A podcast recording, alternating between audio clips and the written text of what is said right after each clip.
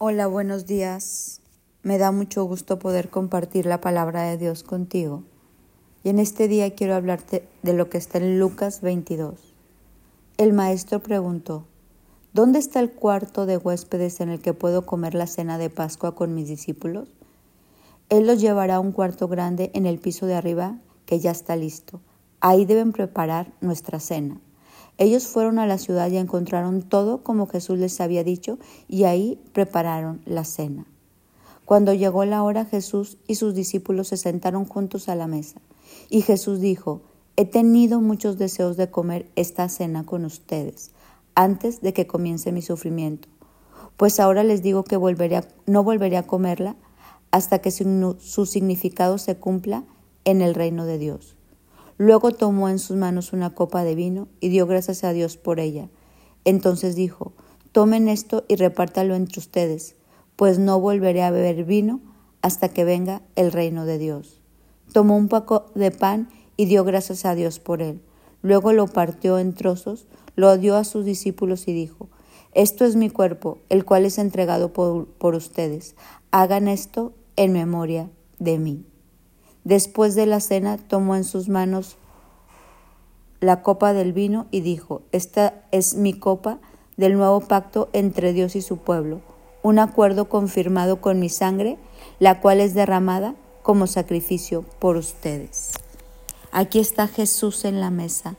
Como Jesús, antes de todo lo que iba a hacer, quiso estar en la mesa con sus discípulos, con esos hombres que lo siguieron, que lo amaron, que fueron por todo el mundo con él y decidió compartir este momento tan importante que hasta hoy es un mandato para todos nosotros. Celebrar la cena del Señor es algo que tenemos que hacer consecutivamente y, y el hecho de hacer esto nos recuerda quién es Jesús. Y dice la palabra que cada que comamos de esta carne y bebamos de esta sangre, nos vamos a acordar de Él, anunciamos su muerte y su resurrección hasta que Él venga. Jesús en la mesa hace la diferencia. ¿Cuánta gente no tiene a Jesús en su mesa?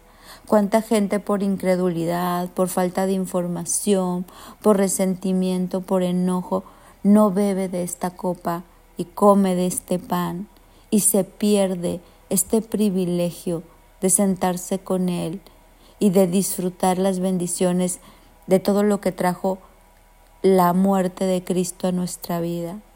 Jesús es el camino, la verdad y la vida, y nadie va a ir al Padre si no es a través del Hijo. Y Él nos invita y simboliza esta cena como algo tan importante que hasta hoy tú y yo seguimos haciendo esto. Todos los que creemos en Cristo estamos habituados a esta cena del Señor. En este día quiero invitarte a que tú siempre recuerdes esta cena y lo hizo a través de una mesa. Jesús en la mesa hace la diferencia. Su muerte, su cuerpo entregado y su resurrección nos dan una mesa eterna en el cielo, nos traen bendición. Y también animémonos a compartir de esto con otras personas que no tienen a Jesús en su mesa por diferentes circunstancias, porque no tienen la fe, porque, no sé, por, por diferentes cosas pero que tú y yo tengamos esta valentía de ir por todo el mundo y hablar de Jesús e invitar a otros a que vean la diferencia cuando Jesús está en una mesa y cuando no está.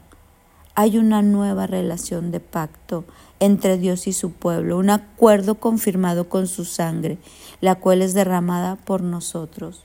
Este sacrificio nos trajo perdón de pecados, nos trajo salvación, nos trajo eternidad, nos trajo sanidad, nos trajo libertad, restauración, resurrección, vida.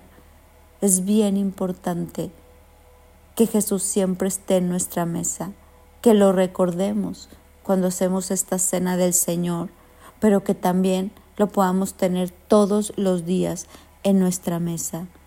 Jesús se sentó con sus discípulos y se sentó a la mesa, a cenar. Y dijo, me encantó que dijo, tengo tantas ganas de, de estar aquí con ustedes, de haber preparado esta cena con ustedes. Preparó el lugar, habló a alguien que ya estaba listo, lo sentó Imagínate esa cena con Jesús. Imagínate Jesús y ellos sentados a la mesa, teniendo deseos de estar juntos, de comer juntos, antes de que empezara todo lo que Jesús iba a vivir.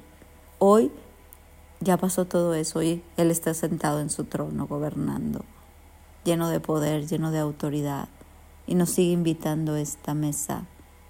Hoy disfrutemos esta posibilidad que tenemos de estar en esta mesa con Él y esforcémonos por llevar a Jesús a esas mesas donde a lo mejor todavía no lo tienen.